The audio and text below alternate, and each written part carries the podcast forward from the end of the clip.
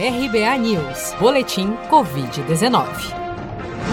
O balanço oficial do Ministério da Saúde, divulgado na noite deste domingo, 22 de novembro, aponta que no Brasil, 6.071.401 pessoas já foram infectadas pelo novo coronavírus, sendo que deste total, 169.183 já morreram por complicações decorrentes da infecção desde o início da pandemia. Ainda de acordo com as estimativas do governo, 5.432.505 pessoas já se recuperaram da Covid-19, enquanto outras 469.713 seguem internadas ou em acompanhamento. Somente nas últimas 24 horas foram reportados 18.615 novos casos e 194 óbitos pelo novo coronavírus em todo o país.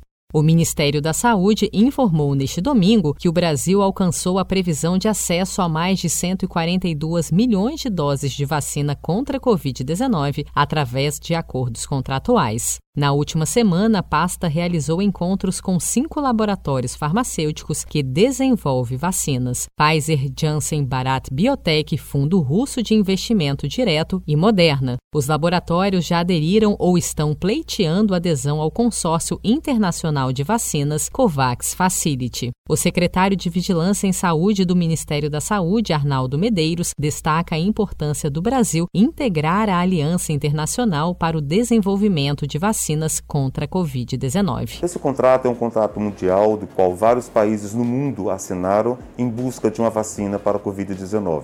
São um convênio de nove vacinas que estão em estudo para encontrarmos uma vacina eficaz para vacinarmos a população brasileira. O Ministério da Saúde agora deverá assinar cartas de intenção não vinculantes com as empresas para permitir uma futura aquisição de doses conforme o escalonamento de entrega oferecido e após cumpridos os devidos protocolos, tais como o registro na Anvisa, o estabelecimento de preço máximo pela Câmara de Regulação do Mercado de Medicamentos e a recomendação de incorporação pela Comissão Nacional de Incorporação de Tecnologias no SUS SUS Conitec.